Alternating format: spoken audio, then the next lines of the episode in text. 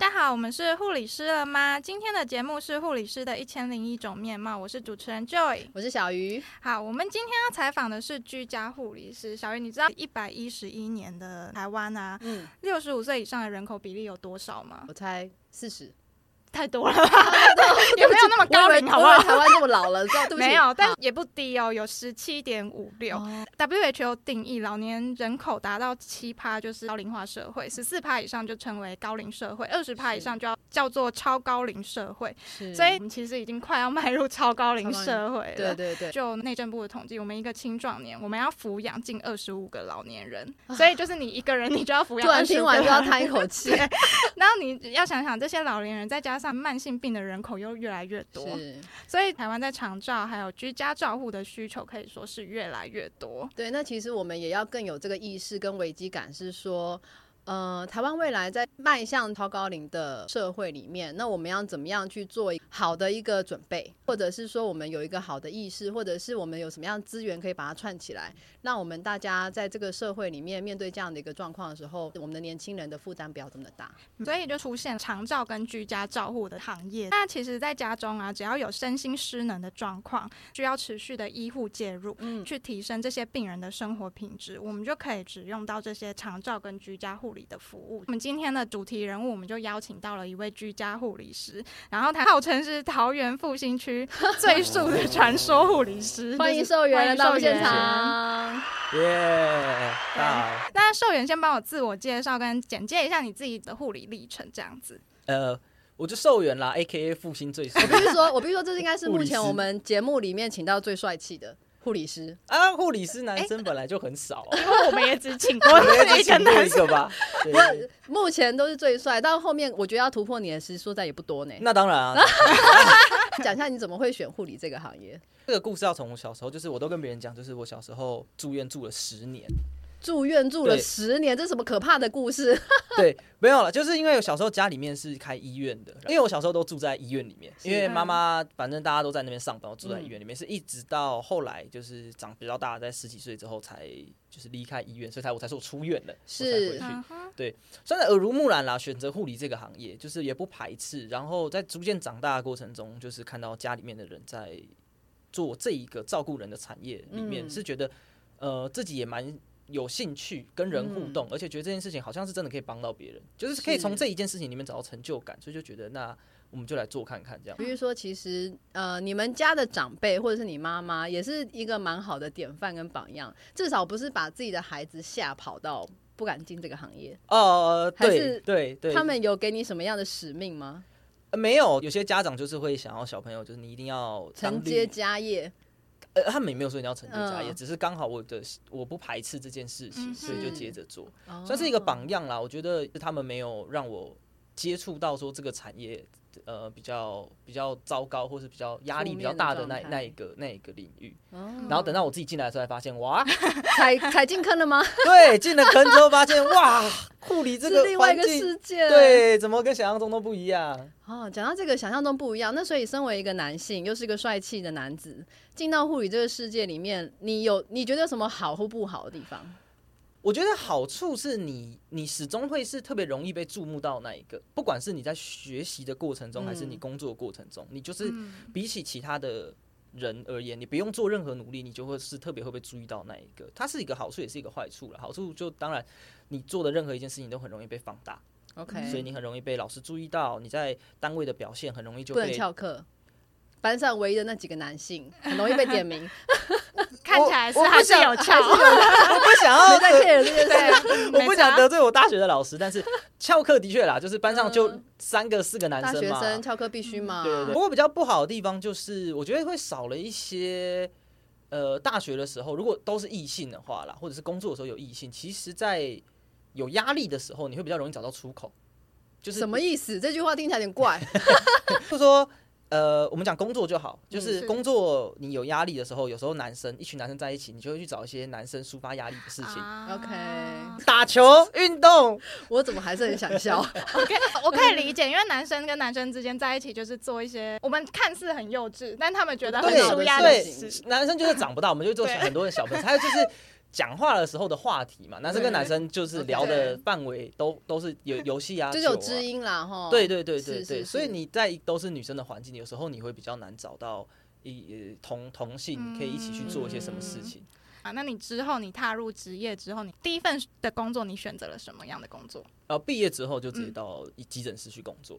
急诊哦急，诊哦，对其实我觉得急诊会很欢迎像这样的护理师加入。对，其实那个时候在我工作的那个急诊的时候，我是那一个单位唯一一个男生的护理师。嗯，嗯，对，对，这有特别被关照，被照顾，也是有是有，就是哦因为在我之前也有过男护，但是那些男护就飞 lưu 了，没有留嗯在单位，所以就是等于他们是过了一段时间之后，重新有个男护进去。是对，然后我是唯一一个，所以是备受关爱跟疼疼爱，就是比较照顾啦，很照顾。嗯然后我觉得急诊很需要男生，倒是真的。大家都有说啊，你男生当护理师，你都在哪里？然后你的直觉都会觉得说啊，男生不是 ICU 就是 ER，的确是这种嗯地方对男生而言，他还是有他性别上的优势啊，尤其是夜班的时候，晚上是那种地方就是比较多是非。讲到优势，那有没有什么困境呢？我们都不能只讲好的嘛。就是如果说像诶、男护理师，然后去到了急诊，你有没有遇到让你觉得说啊，我在这一行，然后我的职性别在这一行里面好像有受到一些阻碍，会吗？没有哎、说实话，我没有在护理产业觉得，有些人会说男生是不是做护理会遇到女病人，最常就是说女病人你会有性别的问题啊，可能会不方便。但我我我自己从业到现在倒是没有，哦，我觉得就是你特，你自己不要觉得尴尬，尴尬的就是别人。这也是真理啦，这就是生存法则，这样对啊，对啊，对啊，而且我你就是保持着很平常心，就是我就是在做治疗，我是是专业的角色，专业要凌驾于性别嘛，我是。们我们就不会有那种心态的话，别人大概也不会觉得怎么样。那我好奇的是说，家里面本身就在从事这个医疗产业，为什么你毕业的时候不是直接回家，而是先去到急诊这样的一个单位去？是家人要求吗？希望你先去外面练一练吗？还是你自己的选择？还是有什么样的想法在当中？一方面是我我觉得。就是我不想要直接就回到家里面，就是会有一种在保护伞之下的感觉。然后第二个是，其实我自己很想要去急诊，是。这中间有段故事啦，就是大学会实习，然后我们那个时候要实习的时候，我就想要去急诊室实习，但是因为一些原因，我没有机会进去，我没有我没有办法选到急诊这个单位，所以我就有一点难过。需要圆梦，对，就是想要圆梦，所以我一毕业之后我就投履历嘛。那嗯。护理师毕业就会有很多医院来是征才，然后我就是每个投的履历的医院我都写，他会要你选那个单位单位志愿序，嗯我都写急诊急诊急诊，我都只写一个。他说那那其他单位你不考虑吗？我们现在急诊要排队哦，没关系，排到了再打给我，其他单位我一律不要。我猜是不是你们想要看到很多不一样的步调，然后你们喜欢这样子，你们都喜欢爱刺激的人哦。刺激刺激，其实那就是步调很快，然后来来去去，对对对对对，不喜欢看太 routine 的东西，对对对对对对对。不过要看个性，我觉得可能刚好我们都是属于这样属性的性格。那我知道有一些人他们是喜欢不要这么快，他不要那么急躁，他希望按部就班把事情做好，然后流程就是可以好好的有时间的做，不要这样子赶赶赶，压力很大，很焦虑这样子。那后来呢？故事怎么走？后来的故事就回家啦，回到家里。为什么回家？你自己选择吗？一方面是急诊的合约到了，是不得不是不是？没有啦，他 也可以续啊。我们我们阿长巴不得我续耶我。相信，我对啊相信。不过不过后来离开还有一个原因，是因为在急诊看到了一些状况啦，就觉得好像回家里也是一个不错的选择。就让你重新思考你的对挚爱是吗？重新思考照顾病人这件事情，是不是除了急诊以外，在其他地方也能够让我获得成就感，跟让我觉得就是可以发挥我的专业。OK，嗯回到家之后，你先从事什么样的角色？哦，回到家哦，很尴尬。你知道空降部队突然出现在一个 公司，是当时真的是非常尴尬的氛围。我我们现在的经营的话，主体就是居家护理所。不过我当时刚好遇到一个转转机，就是我们公司要承接桃园那边的长照 A 单位，嗯本来是长照制度里面的一部分，所以我就借着那个机会，我去受训，然后成为 A 单位的负责人。所以啊算是没有跟他们有直接的关系了。在 A 单位里面经营的时候，跟原本的那些护理师，我们原本的员工也是有嗯些合作。那一段时间之后，大家就比较没有那一种我讲尴尬时期，就是不太知道你是新来的，我不太知道叫你弟弟，可是你又是 对呀，家族企业下来的人，我还是要叫你老板，那就会比较尴尬。对，我可以想象，因为其实，在社区很多的护理师哦，我接触到之前的一些学姐都是。具有相当年资，对或是非常有经验，可以独当一面的人，他才会再回归到社区。不然，其实以护理养成教育或是目前的属性来讲，大部分大家毕业就会进到临床嘛，哈、嗯临床待得下来就会走临床，然后继续往上升到管理职哈。但是社区出来其实有时候是有一定的难度跟门槛在的，因为其实社区的挑战是你没有那个医疗专业其他团队的 backup，你要一个人面对。这个家庭，好，错这个这个患者，好，或者他可能突发的状况或疾病，所以这个呃紧急应变或独立思考能力其实是很要求的。没错，没错，没错。那当然，我相信在这两年的急诊的经验里面，绝对对你是有呃帮助的吧。其实帮助蛮多的了，在急诊。那你觉得说两年的急诊，然后再回归到社区里面去的时候，你有没有遇到什么你觉得自己有点不足的挑战？啊，所以我现在在读书啊，有啊有啊，就是急诊嘛，就是一个人是刚开始生病的时候，台湾会送台湾的病人会送去的地方，嗯。所以我在那边两年，我看了非常多的，就是病人的疾病刚开始的故事，状态，嗯。然后后来他就住院了，就不干我的事啦。嗯，然后呢，我现在做的事情是社区医疗，我们做什么？我们接出院的病人。哦，所以我看到他这个病人后面的故事，嗯。缺的就是中间那一段。啊不知道他在医院里面到底发生什么事，因为他可能经历了 ICU，可能经历开刀，然后又经历了住院之后回到这边的复健，对，就会不知道说，哎、所以他那一段到底在医院做了什么样的治疗，还是嗯做了什么检查？那这些东西其实都会影响到他后面出院，我们要帮他规划他接下来要回归他原本生活的安排。但我就那一段消失了。那以你自己个人的经验，你觉得该怎么样可以去补足这一块，或者说你现在目前在做什么样的事情去了解说，因为其实疾病别很多，你们要社区里面你们会遇到的，像刚刚有人遇到渐冻人，哈，然后或是心脏衰竭的病人，嗯。好，或者是说他可能经历过大型的手术之后出院，可能 organ 有一些问题，嗯。造口哈等等之类，你你有没有什么样的这当中的新的学习可以跟我们分享？像你可能如果遇到造口要换造口，但是急诊其实比较少可能遇到这个部分。哦，其实学习的方式，我自己啦，以我自己嗯来说，先撇开我现在在念书这件事情的话，嗯在社区的人要学习，其实有很多网络上面的资源，我觉得大家可以去看看。嗯非常非常多，而且很多是那种医院他们或者是学校单位他们拍出来的卫教影片。啊对其实那东西就是你一个很好介入的一个资资料，因为那个影片的面向或许不是护理师，而是家属，所以你直接看到的是说。他们回到家，我们就是我们的工作场所，他需要做什么准备？那你学习到这些东西之后，那我们再去找说，哎、那它里面会用到的这些，不管是耗材啊还是技术，是从哪边去购得的？所以其实我觉得很好，我觉得从受人身上可以看到，就是你还是很有积极要去补足自己不足的，或者要再去自学这一块，我觉得很重要，因为没有人在后面监察你，没有下一个班的人会看你做到，对不对？对好，那我觉得其实这个东西就是要自己凭良心做对，了。没错。你到底做的这过程，你放管的过程里面，到底有没有遇到什么怪怪的事情啊？然后你这件事情，你有没有再去求证？有没有再去做新的一个技术的确认？好，因为这个东西，像医院里面我们要 training 一个人，或者要做个技术考核，我们定期会看。可是，在居家这你是个人的，对对，对你要自己对自己负责。对，然后你自己要自己知道说，哎、我今天是不是有什么东西，或我看这病人的过去，我有些不懂的，我自己要去自学。所以自我的发掘、自自我察觉跟自己再去精进，我觉得这也是个很重要，需要在社区里面有这样的特质。好，你比较有办法去应付各种状况。没错没错。那那我在找资料的时候，我发现有所谓的医院附设型，然后卫生所附设型，或者是独立形态。受员，你们是属于哪一种啊我？们是独立形态的。哦，你们是独立形态的。那这边再提到一下，为什么刚刚说它是复兴区最速传说，就是因为它服务在桃园的复兴区，就是你可以想象拉拉山那边，嗯就是所谓的桃最多的地方，对，没错好吃哦。对对对对，就是是桃园最高的地方了。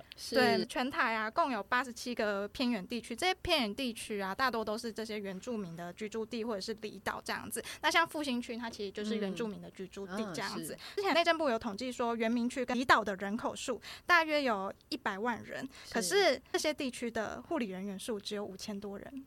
一百万人比上五千吗？没错，所以这个照护比是我帮你算好了，一个护理师要负责照护一百九十五个病人。OK，超级庞大的嗯数量哎、是所以其实他们的工作负荷是非常大的。我想问一下，在复兴区就只有你们这家居护所吗？没有，呃，复兴区我们在那边职业的话，我们会把它分成前山跟后山。啊、是就是反正以车程来讲，如果你嗯从桃园的山脚就是大溪嗯开到前山，大概是一个小时；哎开到后山再加两个小时，所以到哦顶大概是要开大概三个小时的车。哦然后那边本来就有卫生所，所以卫生所也有，就像你刚刚说，卫生所也有附设的居家护理，所以他们也有在那边职业。然后山上有一些原住民的医生，他们会回乡服务，所以他们也会哦回乡开设诊所。嗯那他们诊所的护理师也可以出来做访视。不过复兴乡的状况就是以目前的服务情形来看啦，是整个后山有在做居家医疗的，大概就是原住民医师、嗯卫生所，还有我们在做。那你们主要是整个复兴区吗？还是就是后山这边？我们公司的服务范围是全桃园，但是就是因为复兴那个地方嗯特别偏远，所以哦主要是我负责在处理这样子。哦会我们会到最深山里面，就是如果大家知道的话，复兴的最上面叫巴林，最远最远的个案就到那边，所以我们哦每个礼拜都要开车到上面去做访视这样子。哦，那我可以了解一下，你们通常一次出去一天的访视要到最深山，譬如说出去一趟，呃，车程好，然后可以访视几位病人，可以分享你们现况是怎么样？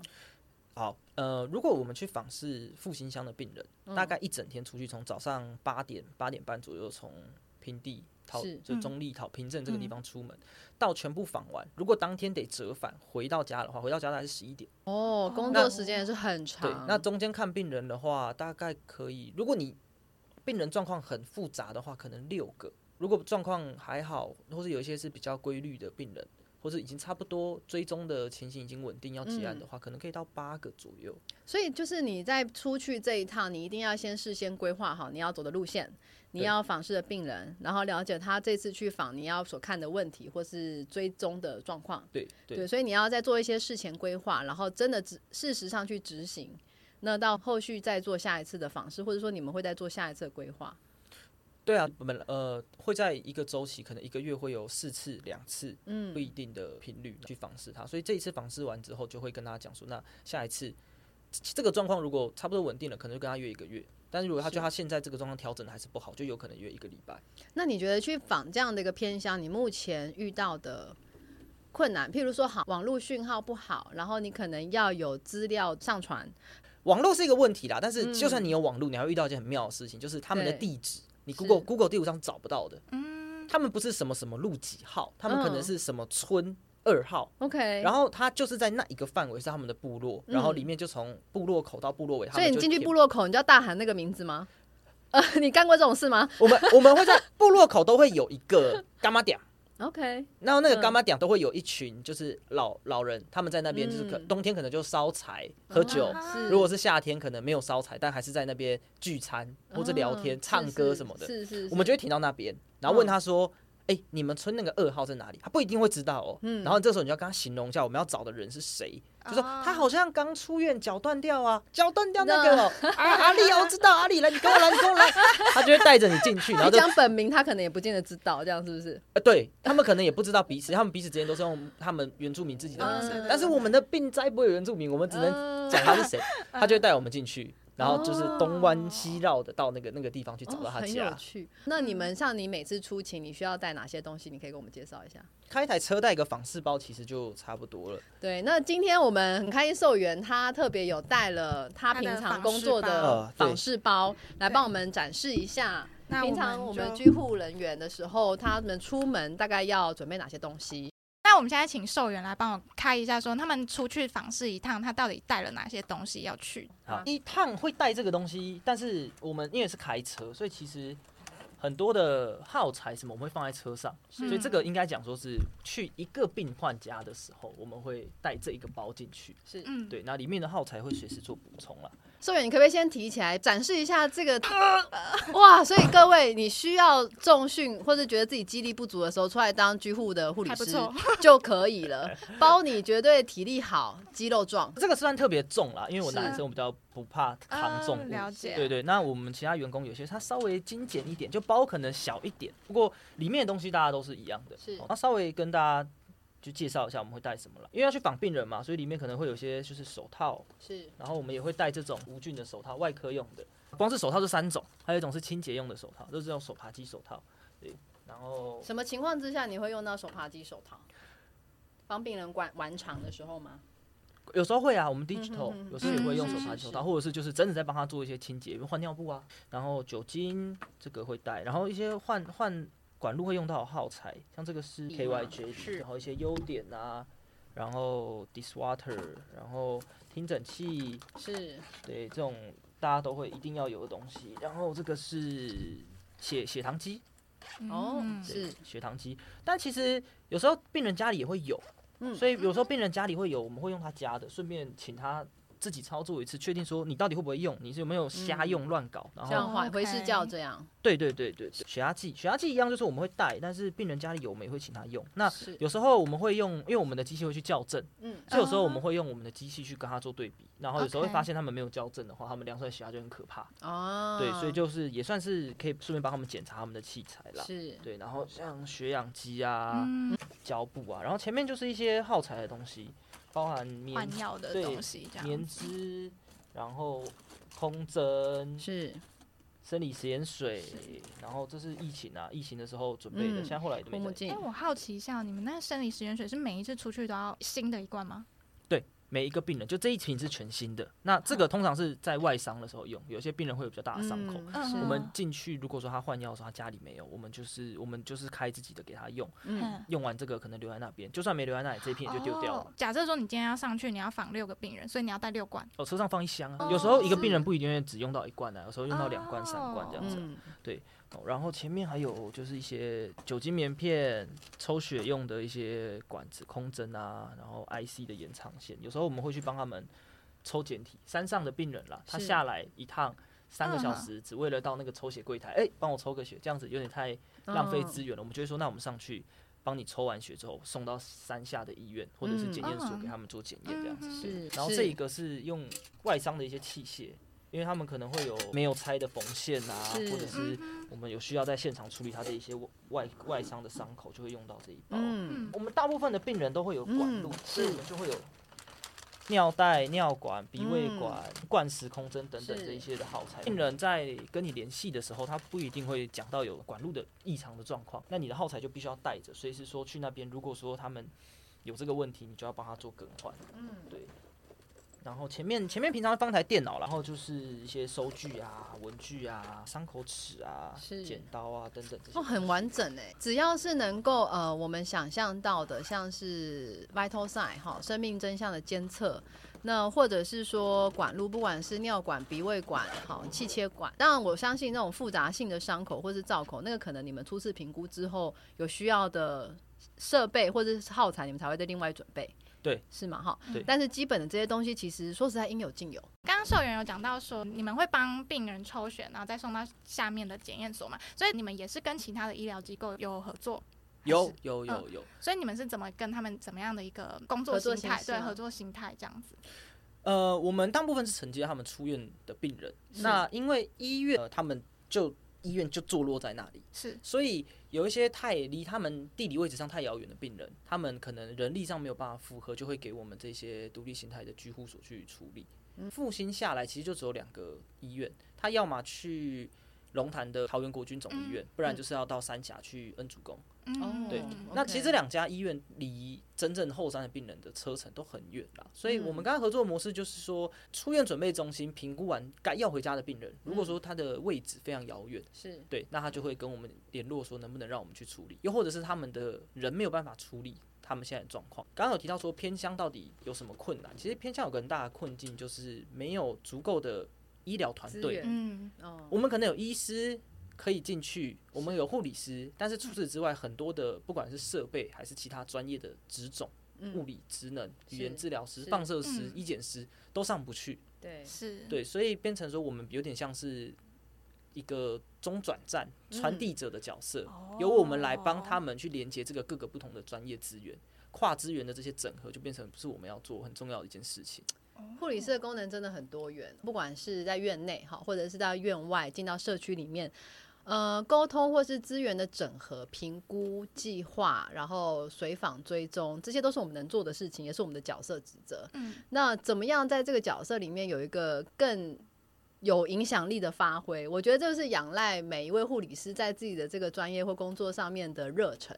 好、嗯所以其实我觉得今天听寿元这样讲起来，我就觉得很感动。你看他去访一个病人，他必须要开三小时的车去到对最深山，然后可能就为了一个爷爷或奶奶哈，或者是呃下来就医有困难的个案，好，那去照顾他们的伤口，或者是监测他们的血压、血氧，或者是呃血糖这一块，然后去做一个胃教哈，或者是回视教。那大家如果遇到以后，不管是你身边或者是在临床怎么，你遇听到居家护理师，我觉得都要为他们有一个敬意在，因为他们要去外面跑。好，付上自己的时间、体力，有时候真的是要一点热情支撑没错，对，不然其实也是很不容易。那最后再问寿员两个问题，就是首先刚刚有提到说居家护理的人力其实是不足的状况，没错没错。对，那你会希望说政策或者是护理教育对于这个居家护理这个人力有怎么样的培养？你会有什么样的期许？这是第一个问题。那第二个问题的话，就是你可不可以帮我分析一下，说有兴趣踏入长照或者是居家护理这个人，他需要备有什么样的特质，或者是需要做什么准备？这样子。是好，呃，先讲前面，就是政策或者是教育层面要怎么改善这件事情呢？算深有同感。对，就是所有的学校都很呃 focus 在医院的这个地方。是我们这样子的养成教育上来的人，对于社区的。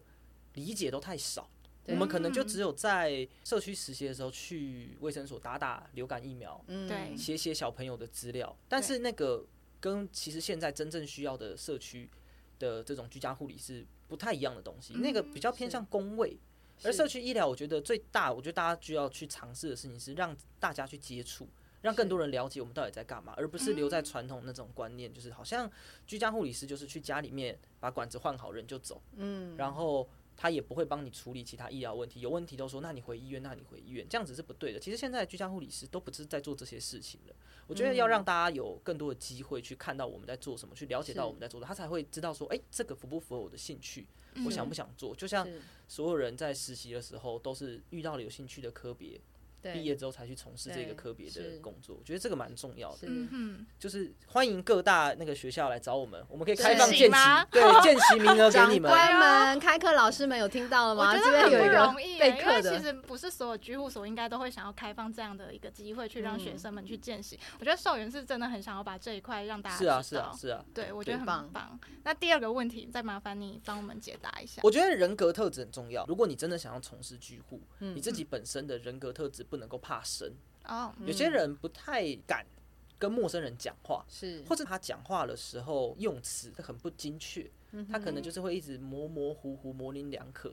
那种不太善于沟通的人，在做社区会很辛苦，是因为他会浪费很多的时间在做一件很简单的沟通。这个可能要自己去想想看自己的人格适不适合。那准备的部分，你不要一毕业就想要一头栽进社区来，那个太难了。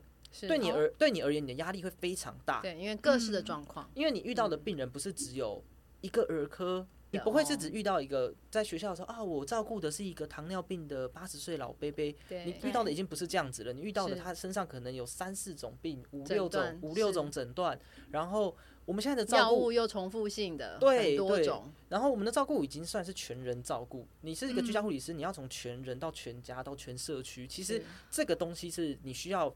比较好的知识的储备，你才有办法去处理。我觉得社区护理里面，你可能会面临到的，因为你可能还要观察他的家庭的支持度高不高，好不好哈？我们的这个服务能不能够满足这个家庭的需求，这也是你们要独立去判断的。对，是，所以这个很多元，也很不容易，很深层。我觉得很值得再另外的再去开课。对不对？所以老各位老师们，可以可以，这其实是很多可以探讨的。我觉得其实很有趣。没错。所以我觉得今天很开心，就是寿元他愿意拨空来参加我们的节目，然后让我们更多的去认识到你们的角色，然后你们所做的事情，甚至今天还很。无偿无偿式的分享你目前的工作的给息吃饭的家伙，对啊，大家有兴趣可以抄袭 练练身体。对，我觉得真的是很感动，然后也很感谢你今天愿意来，那让我们更认识到居家护理师的角色，不仅仅是让大家更知道说这个护理的职涯有什么样的多元的发展以外，其实也让大家就是更了解说台湾有那么多的慢性病的人，这些病患们他们。即使离开了医疗体系之后，他们有什么样的方法可以接受到这些照护？对，其实我期待的是未来台湾的社区资源可以很多的被串联起来，各专业哈，不管是物理物理治疗师、职能治疗师、护理师、营养师、医师。好，那我觉得不同的单位串在一起，去形成一个互相支援的网络，我们能够把我对们的医疗机构留给那个真正需要急性处置的这些呃病患们，而不是说一些其实在居家或者是我们社区可以去处理的一些业务或者是医疗被占用。是，好，谢谢谢谢周元今天来参加我们的访谈，谢谢。谢谢